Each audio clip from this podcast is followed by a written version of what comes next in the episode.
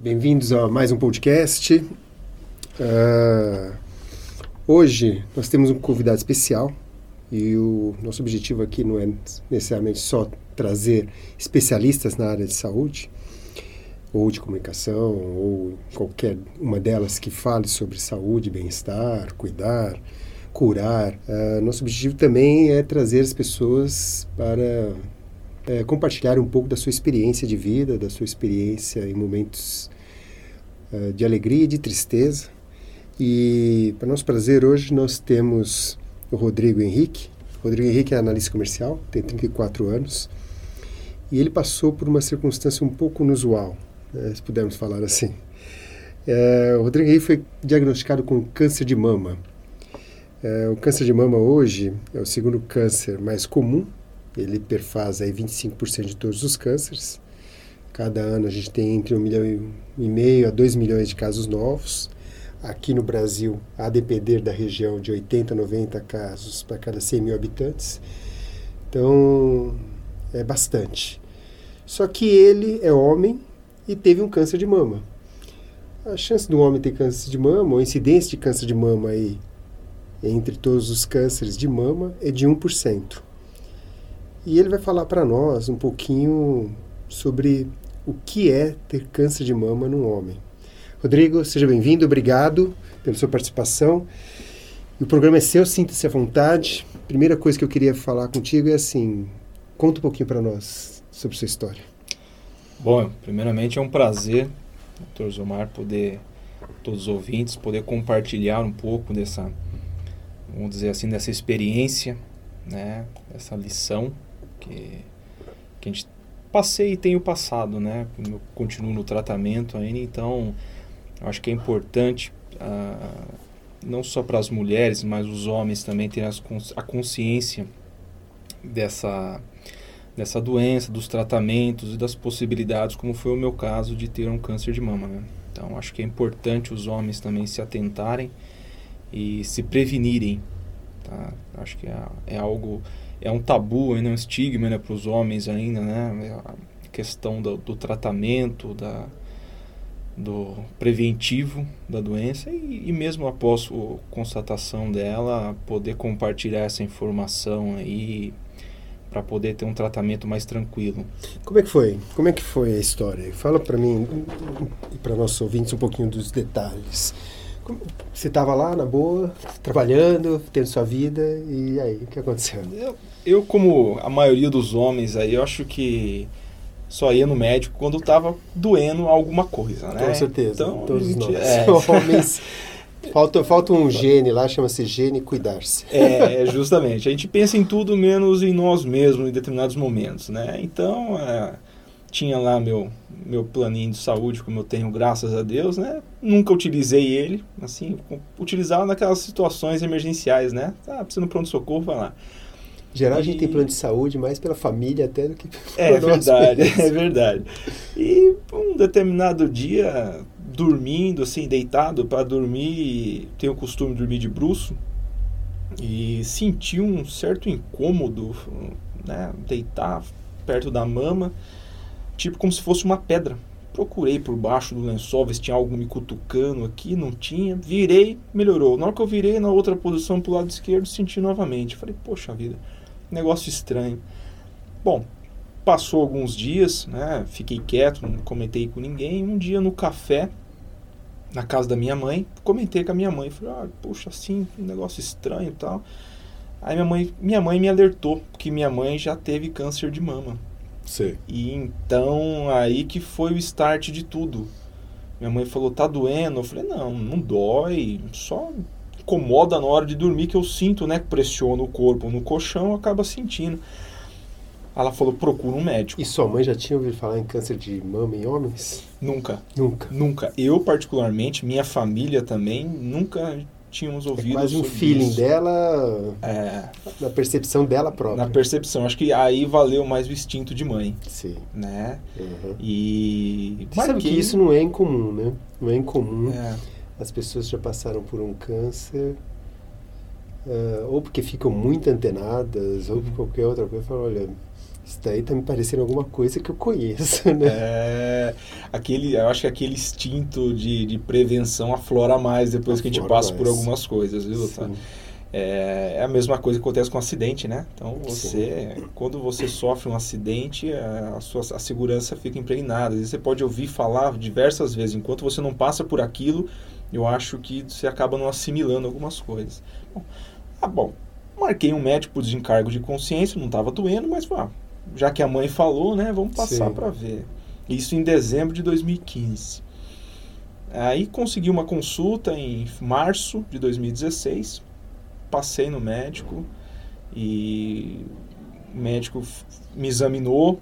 Passou fez... um tempão, mas esse, esse tempo que passou foi por questões de, de agenda? De agenda mesmo, agenda, não, acabava viajando bastante, né? Então, ah, deixa, quando der, vou marcando. Bom, marquei, falei, ah, marca para março, então deu para tempo programar marquei nas minhas férias, porque é o, uhum. é o período que a gente consegue ter um pouquinho mais de tranquilidade, né, para fazer algumas coisas, né? E nesse tempo é, você estava sentindo, continuava sentindo? Sentindo, só que assim, de dezembro, quando eu marquei até março, quando eu fui passar na consulta, na primeira consulta, já tinha crescido um bom tanto. Sério? Aí eu comecei a ficar um pouco preocupado, porque quando eu senti em dezembro de 2015, era apenas um carocinho ali. Quando eu passei no médico em março de 2016, a minha mama esquerda estava começando a retrair o, o bico da mama. Ah, é? Aí eu comecei a ficar um pouco mais preocupado. Uhum. Mas até aquele momento, eu também não tive curiosidade de procurar na internet antes de passar no médico, nada. Quando eu passei no médico, aqui em Atibaia, é... eu percebi uma certa preocupação no olhar do doutor que me examinou aí isso começou a me deixar um pouco preocupado.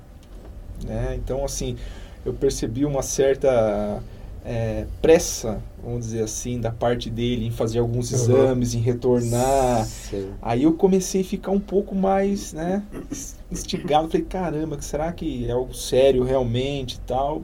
Por e fim, você só estava sentindo ali no local, né? Só no local, não sentia dor, né? Por fim, depois de março dia 3 de maio eu estava entrando num centro cirúrgico para efetuar essa a cirurgia. Né? A biópsia. A biópsia, aí fiz a cirurgia e graças a Deus correu tudo bem, mas assim, é algo, né, eu percebi que o meu caso, não sei dos demais, mas o meu caso ele estava tava, é, assim, progredindo muito rápido. Né? Com a, eu percebi pela retração do mamilo. Uhum. Então, e, te, e pelo tamanho também, né? Então começou a crescer, inchar mais, assim, ficar mais inchado. Então, realmente, ali eu comecei a ficar um pouco mais preocupado, né? Vamos dizer assim, com a situação.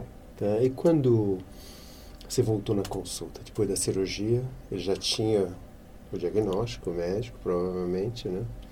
E daí ele te comunicou. Como é que foi? É, na verdade, assim, é uma, uma prepa acho que os médicos se preparam para dar a notícia, porque assim, cada pessoa reage de uma forma. Sim. Né? Uhum. E quando o médico veio falar para mim, eu, eu fui sozinho na consulta, fui sozinho, não, não, não quis levar ninguém comigo, né? E, assim, uma, eu percebi que o médico quis dar aquela, né, aquela volta. Cheguei e falei, oh, doutor, pode ficar tranquilo, seja bem claro só comigo o que, que eu tenho tal, né? Ele falou, olha, você está com câncer de mama, é maligno, a gente vai ter que tirar, é, fazer biópsia depois dele, mas assim, primeiro ponto a gente vai ter que operar. Depois a gente vai ver a questão do tratamento, né? Quimioterapia, rádio, aí vai ver com o tempo, mas é, ele falou, o seu caso é um caso raro e a gente vai ter que tratar ele assim com a máxima urgência possível, né? Então, na hora que ele falou isso, é, dá um baque inicial.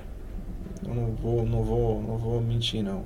Primeira coisa que você, eu pensei no momento foi no meu filho.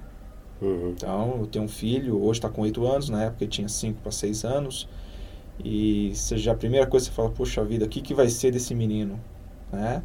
A gente não sabe. Uma cirurgia, por mais simples que ela seja, às vezes ela tem um percentual de você sair da cirurgia ou não.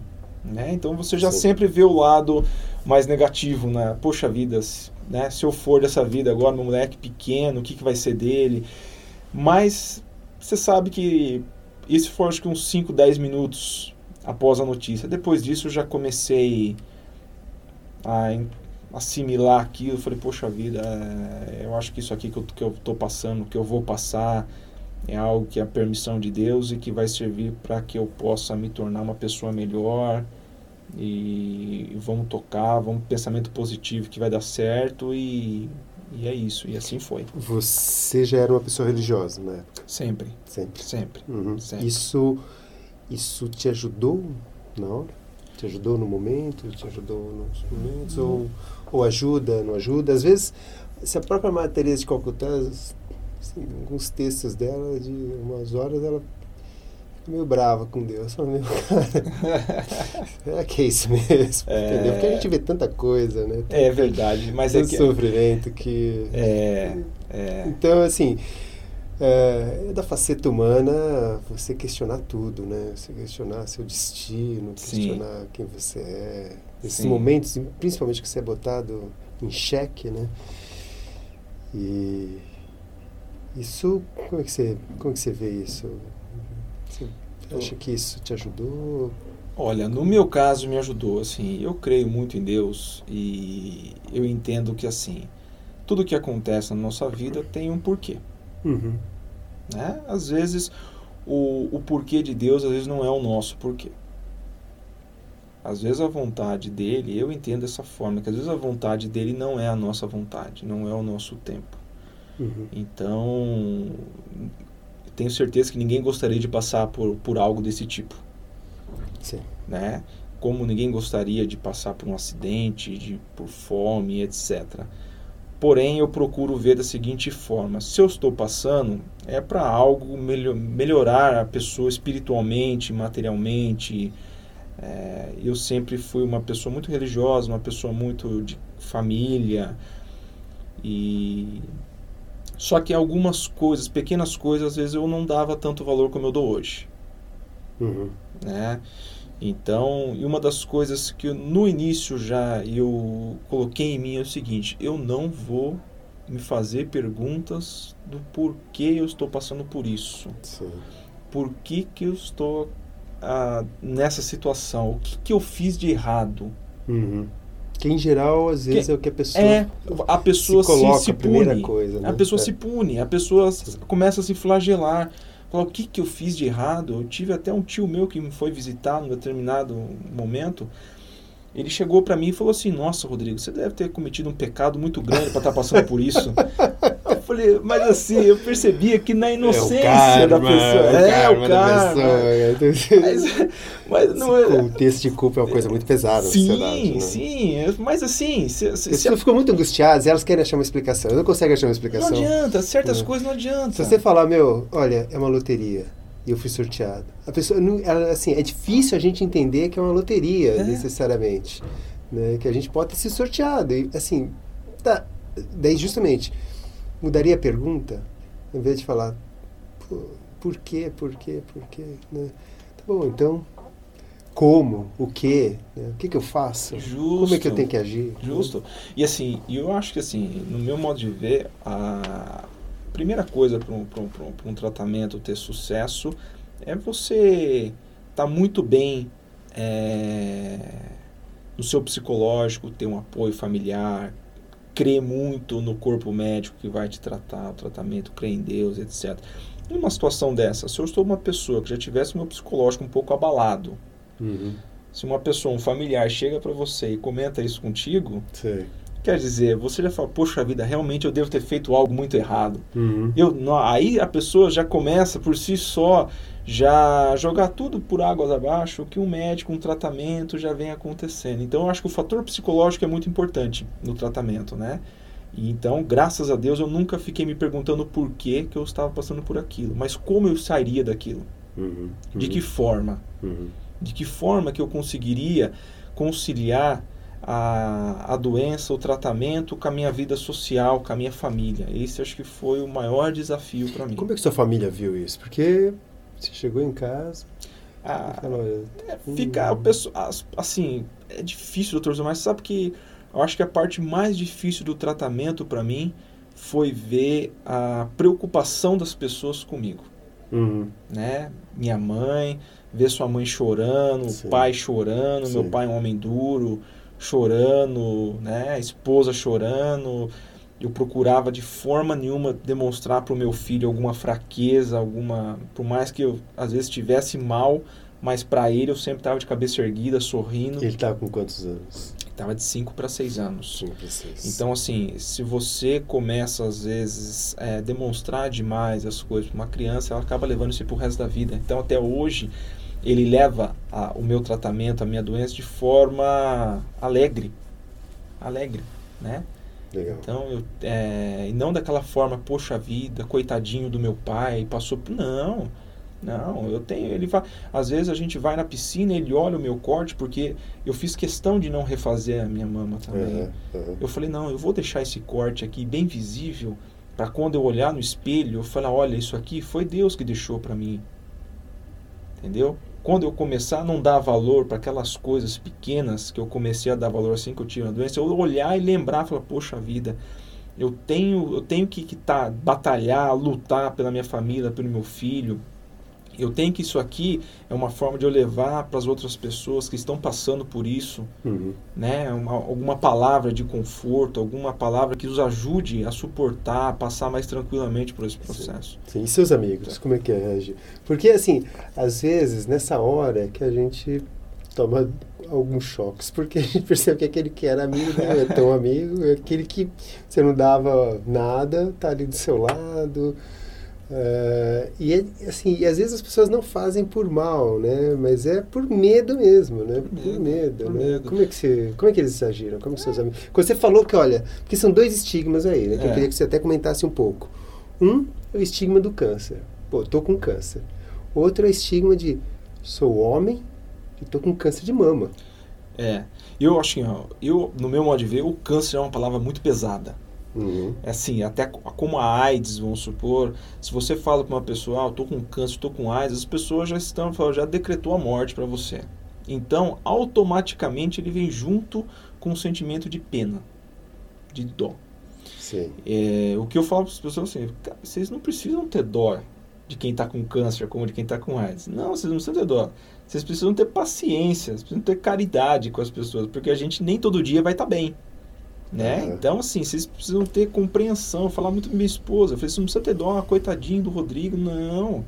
Vamos ajudar o Rodrigo. Não está bem hoje o Rodrigo. Deixa ele tranquilo, quietinho, que a gente fica com os nervos um pouco mais aflorados em determinados momentos, né? Fica mais sensível. Então, assim, as pessoas precisam tirar esse estigma de que o câncer é um, um decreto de morte para a pessoa. Não. Logicamente que há vários tipos de câncer, Até vários porque tipos de as tratamento. pessoas podem morrer a qualquer momento. Qualquer momento, qualquer momento. Agora, desde que a pessoa, assim que detectado, correr atrás, correr atrás do tratamento, se empenhar, não se entregar para a doença, eu acho que o percentual de, de, de, de sucesso no tratamento ele vai ser enorme. Sim, cada vez É. tem sido maior, graças a Deus, cada vez tem sido maior É, justamente. essa até, percepção, esses dados. E a divulgação, né, divulgação. Gilmar? então, a divulgação, o porque estigma assim... tem caído um pouco por terra. É, e, e- sobre o câncer de mama, o estigma, assim, você imagina só um homem falar que tem o câncer de mama. Sim, sim. Quer dizer, a- o próprio homem já fica. O preconceito nasce do próprio Eu homem. Fico imaginando seus amigos de futebol. falando, "Meu, Puxa vida, fala, pô, um câncer de mama, cara. É, mas não, mas eu sou homem. Eu sou homem. Mas espera aí, né? Não, eu sou homem. É, mas eu tive um câncer de mama. O homem tem mama. Ela só não é Justamente. evoluída que nem a da Justamente. mulher, mas o homem tem a mama. Sim, né? justamente, justamente. Então, assim, esse foi uma, e assim, eu percebo que as pessoas, elas têm a, você tá contando para as pessoas que tem uma coisa de a pessoa fica sem graça que tá ouvindo, né? Fala, não, vocês não precisam ter vergonha, nada disso. Eu na empresa lá todo mundo sabe que eu tive.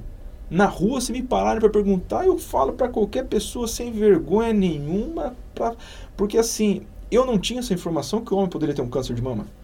Aham, Que isso é o mais importante. Que isso é o mais importante, e assim, doutor, é é a questão da prevenção. Se as pessoas não sabem do, a, que um homem pode ter um câncer de mama, como que eles vão se prevenir? Sim, Né? sim. Então eu faço questão, às vezes, em muito determinados momentos, de falar, olha, o homem pode sim ter câncer de mama. Né? E pelo fato do e às homem... vezes é isso, né? Às vezes a pessoa percebe um caroço, mas vai deixando de homem, tem essa tendência a deixar, vai empurrando com a barriga, vou nas férias, vou não sei o quê. Nas férias não vai. Não vai. Eu, assim, eu sempre também já fiz várias dessas coisas. E sou médico. É.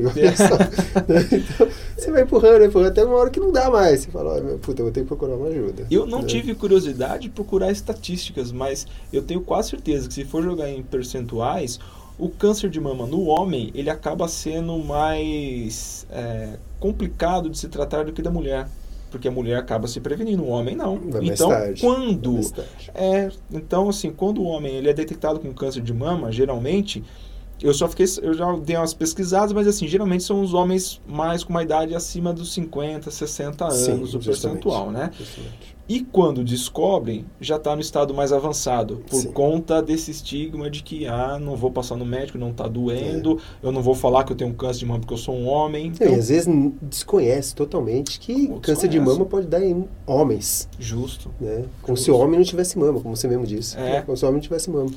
Então, né? eu, esse eu acho que, eu, que é o meu papel, é, depois de tudo que eu passei, é poder levar as pessoas um pouco de informação, um pouco da minha história, um pouco do que a gente tem vivido. Esses dias atrás, uma, uma gerente da minha empresa me chamou e falou: oh, Rodrigo, a gente está com uma situação de uma pessoa que está passando por um câncer e você não pode conversar com ela, né, para dar uma palavra, tudo. Aí eu fui conversar, um, um rapaz também, e a primeira coisa que ele falou para mim foi o seguinte: ah, eu não quero saber sobre a doença, do que vai ser o tratamento. Eu falei, cara, esse é o primeiro ponto você tem que se preparar para as coisas. Da mesma forma que antes de você fazer uma prova, é, um vestibular, você tem que se preparar. Para você passar por um tratamento, você tem que se preparar também. Né? Você vai ter que saber qual que vai ser as reações da medicação que o seu médico vai te passar. Uhum. Você tem que saber se preparar psicologicamente, trabalhar a sua família. Né? Então, as pessoas, esse é o grande problema das pessoas. As pessoas não querem saber sobre o que está se passando com é. ela.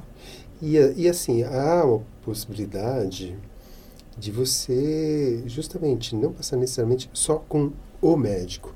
Tem todo um grupo multidisciplinar que pode dar apoio, vão aí os psicólogos, nutricionistas, as enfermeiras, todo um grupo que vai dar apoio, né? Isso é muito importante as pessoas saberem que de fato a pessoa não está sozinha nesse momento, apesar de às vezes se sentir sozinha, às vezes justificadamente se sentir sozinha, seja pelo serviço onde acompanha, que é um serviço muito mais técnico, não necessariamente expandiu um grupo multidisciplinar que trabalha dessa maneira, seja porque às vezes a pessoa também se isola, né? Se isola bem, tudo, fica com vergonha, como você me disse. Com vergonha. É. vergonha é um, é um é um pecado capital tão grande quanto os outros, né? É Ó, tenho vergonha de, de do que eu tenho, de quem eu sou, né? Então, isso é muito difícil ser trabalhado mesmo. Você chegou a fazer rádio e químio, né? Fiz rádio e químio. Né? E além da cirurgia, né? Sim. que tudo isso mudou na sua vida? O que, que mudou na sua vida? Se puder resumir em poucas palavras o que mudou na sua vida. Mudou a forma, basicamente a forma de eu viver dar valor nas pequenas coisas, de estar ali com meu filho no final de semana, poder estar junto com ele, poder. Porque assim, acho que o tratamento, a química é forte, é um tratamento forte, agressivo, em determinados pontos, né? A rádio também é bem invasiva. É, porém, também esses tratamentos acabam acarretando outras, outras coisas, outras doenças aí também que são difíceis. De, eu tive um, um sério problema com uma fístula também retal. Então fiquei por duas semanas aí sem poder sentar, só deitado de bruxo. Então são situações que você fala, puxa vida, quando você passa por essa, você consegue sentar, você fala, nossa, que maravilha, que alívio. É um, são sentar. Sentar, um simples gesto, sentar. Já é uma você, benção. Você conseguir sentir um cheiro de uma comida, um gosto de uma comida uhum. após um tratamento de quimioterapia, só para quem fez quimioterapia vai saber, né? É. Então, assim, você conseguir sentir fome, conseguir sentir um gosto de um alimento, você poder ah, de estar ao lado de quem você ama, de fazer o que você gosta ali. Eu acho que isso foi a principal mudança, perceber nos detalhes a, a essência da vida. É, porque hoje, com todo esse monte de informação, esse enclausuramento que as pessoas estão tendo, essa falta de contato uma com as outras, uh, o mundo sendo uh, um mundo essencialmente voltado ao trabalho, ele acaba, ou aos dilemas do dia a dia, ele acaba deixando de lado a vida mesmo, né? É do dia a dia, né? Então, pequenas circunstâncias aí do dia a dia, elas acabam passando, você vê, de repente você olha, o que todos nós passamos, né? De repente você olha fala, putz, meus filhos já cresceram, é, não tive tempo de ficar um tempo com eles, conversar com eles. Buscar na escola, Buscar na fazer escola. uma Só via eles à noite. É, né? Trabalhar, isso. viajava pra caramba, só via eles à noite. Né? Ou como você mesmo disse, né? Tô aqui reclamando da minha comida, né? Porque tô comendo alguma comida que comi igual ontem, né? É, e, na verdade, assim, tem pequenos detalhes do dia a dia que a gente acaba esquecendo, né? E a gente vai no automático, né? No vai no automático. Assim, a gente acaba, às vezes, suprindo essa ausência com presente, com outras coisas, né? Com dinheiro, com, dinheiro, com valores. E às vezes as pessoas que estão do seu lado, eles querem simplesmente, basicamente, a sua presença. Sim. Né? A sua companhia. É. Criança deixa isso claro, né? Criança é. não mente. Isso criança, criança mente. sempre deixa claro, seja em gestos, seja no olhar, seja nas palavras. Mas na medida que a gente vai ficando adulto, a gente vai mudando essas coisas. E acho que passar por essas circunstâncias, não só um câncer, mas outras, né? acabam redimensionando a vida, né? Você redimensiona a sua vida, avalia quem você era, quem você é hoje. Acaba aflorando sentimentos que às vezes as pessoas nem sabem quem tem. Justamente. Justamente. Né? Somente o homem. O homem por si só é uma pessoa. O homem já é mais, é, como que eu falo, mais duro nos uhum. sentimentos. Uhum. Né? aquele estigma que homem não chora. Sim. Né? Um homem é, tem que sempre suportar as coisas sem. Eu acho que quando você passa por isso, você revê um monte de, de, de, de coisas que você fala, poxa vida, a vida é tão pequena, tão curta, que não vale a pena você falar, olha, eu não choro, não. Hoje, hoje eu choro até com um comercial de chocolate, tô chorando. Uhum. Né? Então você, você fala, poxa vida, é, você fica guardando para você isso. Não tenho vergonha nenhuma de dar um beijo no meu filho, na minha mãe, no meu pai, dar um abraço, dizer que eu amo, dizer o que eu sinto. Porque eu não sei se amanhã eu vou estar tá aqui. Sim. Justamente. Então acho que assim, eu acho que o, o, grande o grande X da questão de tudo que a gente passa na vida é o seguinte, aproveite o hoje. Uhum. Aproveite o momento. Sim. E se tem algo que eu possa deixar de, de, de, de conselho para as pessoas é isso, viva o hoje. É.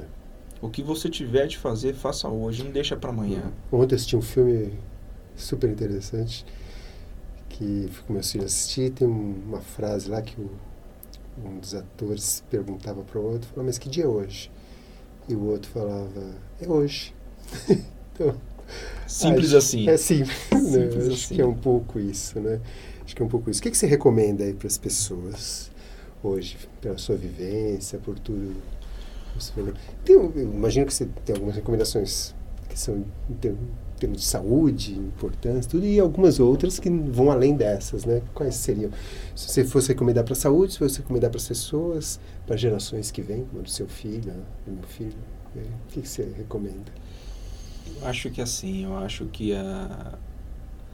Primeiro que em relação à saúde, eu acho que a, o crescimento do, do, do número de câncer hoje na população, acho que se deve muito pela falta, pela alimentação, questão de exercício, de viver bem. Eu acho que as pessoas precisam se cuidar mais. A questão da saúde.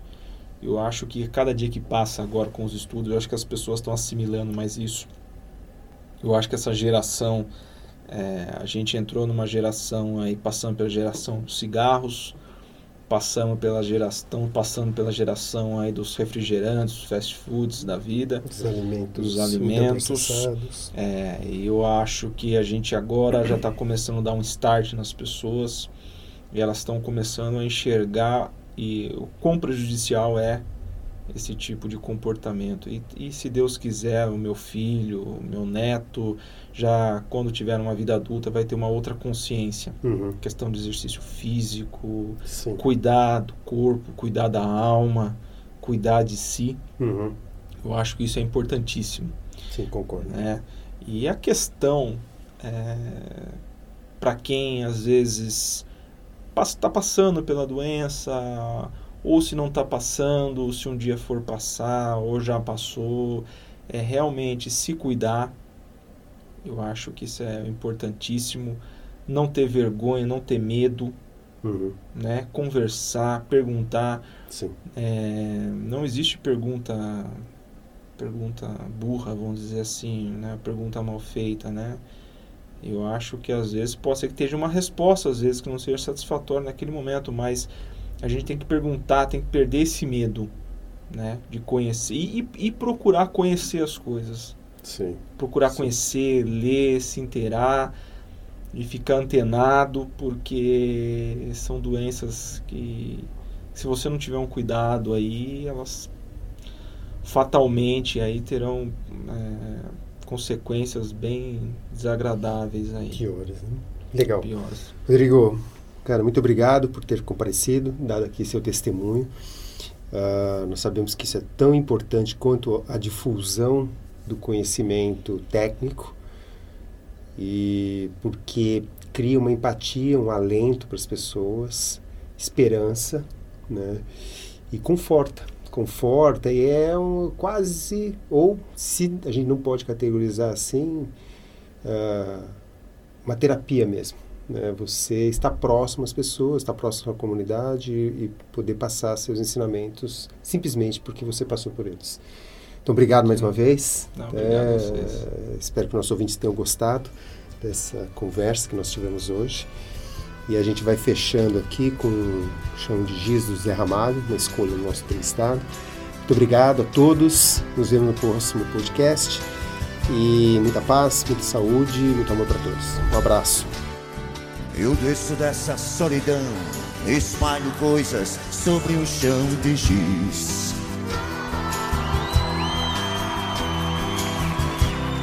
A meros devaneios todos a me torturar.